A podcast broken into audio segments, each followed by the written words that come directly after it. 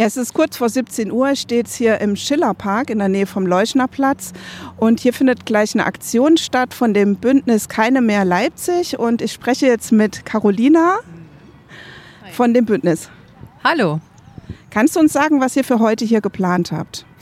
Wir werden heute hier öffentlichkeitswirksam auf das Thema Frauenmode, Feminizide aufmerksam machen und wir haben heute auch noch sowas wie eine kleine Kunstperformance vorbereitet. Wir wollen hier nämlich eine Gedenkstele für alle Opfer von Feminiziden einweihen. Denn wir haben im Stadtrat mit der Hilfe von Mandy Gerd und Koschka Linkehand einen Antrag gestellt, dass die Stadt Leipzig endlich anerkennt, dass auch hier patriarchale Gewalt passiert dass auch hier Frauen getötet werden. Und wir fordern, dass es dafür einen, Orden, einen öffentlichen, ordentlichen Gedenkort gibt, an dem getrauert werden kann. Und ist es jetzt hier schon der Ort? Also vielleicht kann man kurz beschreiben. Also noch ist es ja nicht enthüllt, was ihr da aufbaut. Aber wird es jetzt auch der Ort sein oder nehmen wir uns jetzt den Ort? Heute nehmen wir uns den Ort. Wir haben uns den Schillerpark gewählt, weil es ein öffentlich super zugängiger Park ist. Genau. Und es ist aber noch unklar, ob der Antrag überhaupt durchgeht. Wir nutzen das hier heute als Möglichkeit, auch Werbung dafür zu machen, für die Dringlichkeit des Ganzen.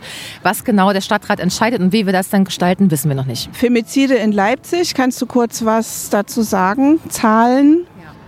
Also die Zahlen, die ja auch das äh, BKA erhebt, sind total fehlerhaft, deswegen wir als Gruppe das zählen. Und wir kommen seit 2011 auf 13 bestätigte Feminizide und ich glaube 12 vermutete, bei denen wir die patriarchale Gesinnung dahinter nicht ganz nachweisen können. Genau, und wir recherchieren kontinuierlich dazu, um alte Fälle auch noch zu erkennen und zu skandalisieren. Und ihr archiviert die auch? Wo kann man das äh, nachlesen? Wir haben eine Blogadresse. Wenn man keine mehr Leipzig googelt, kommt man da drauf. Dort kann man das nachlesen. Das wird immer veröffentlicht. Wir gehen auch zu aktuellen Feminiziden, wenn dort was passiert ist und machen dort aufmerksam. Und wir haben auch eine Insta-Adresse. Man findet auch uns unter keine mehr Leipzig, heißen wir, glaube ich, ja.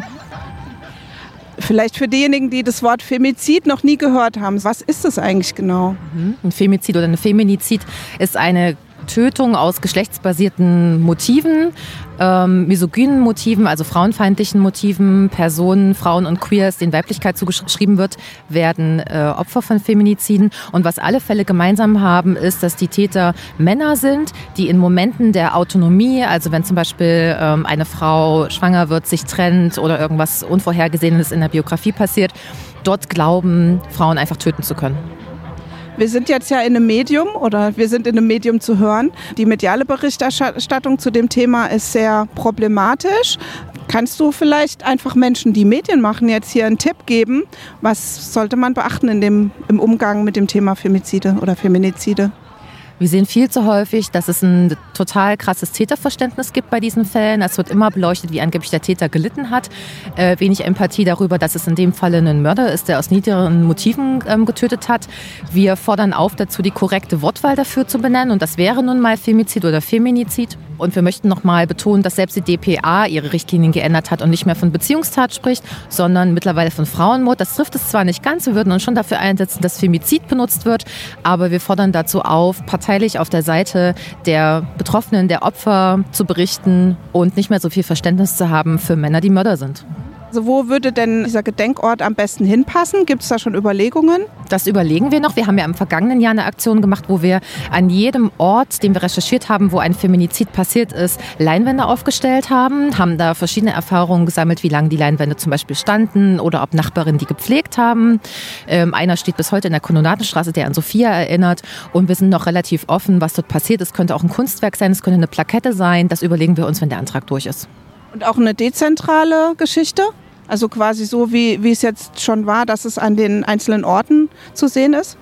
Das könnte auch passieren. Wir sind noch uneins. Wir denken aber, dass es wichtig ist, im Zentrum der Stadt dafür auch ein Bewusstsein zu schaffen, um, wenn zum Beispiel ein Feminizid passiert, dass alle dorthin gehen können, um zu trauern. Was habt ihr jetzt heute für die Veranstaltung geplant? Wir werden heute gemeinsam mit anderen Gruppen und Menschen äh, diese Stele einweihen. Es wird einen kleinen Chor geben, der ähm, singen wird. Es wird verschiedene Redebeiträge geben, unter anderem auch vom FIA e.V. Und genau, wir wollen heute einfach eine Stunde ein ähm, würdiges Gedenken gestalten. Wir wollen aufmerksam machen und wir hoffen, dass die Stele sehr lange erhalten bleibt. Das heißt, ähm, wer das möchte, kann dann auch in den nächsten Tagen hierher kommen und den Ort auch als Gedenkort nutzen. Ja, da würden wir uns sehr drüber freuen. In der Mitte vom Schillerpark, wenn ihr von der Straßenbahnhaltestelle in Richtung Innenstadt lauft, werdet ihr das sehen. Und wir rufen dazu auf, gemeinsam danach zu schauen, dass diese Stele erhalten bleibt, dass sie nicht Vandalismus zum Opfer fällt und dass dort auch ein Gedenken stattfindet im Sinne von Blumen niederlegen. Äh, ihr könnt hier weiße Bänder aufhängen. Ihr könnt selber darauf aufmerksam machen, dass es die Stele gibt. Es gibt viele Möglichkeiten als Bewegung, sich hier anzuschließen und zu sprechen, was wir hier machen. Vielen Dank, Caroline, und euch eine gute Veranstaltung. Danke.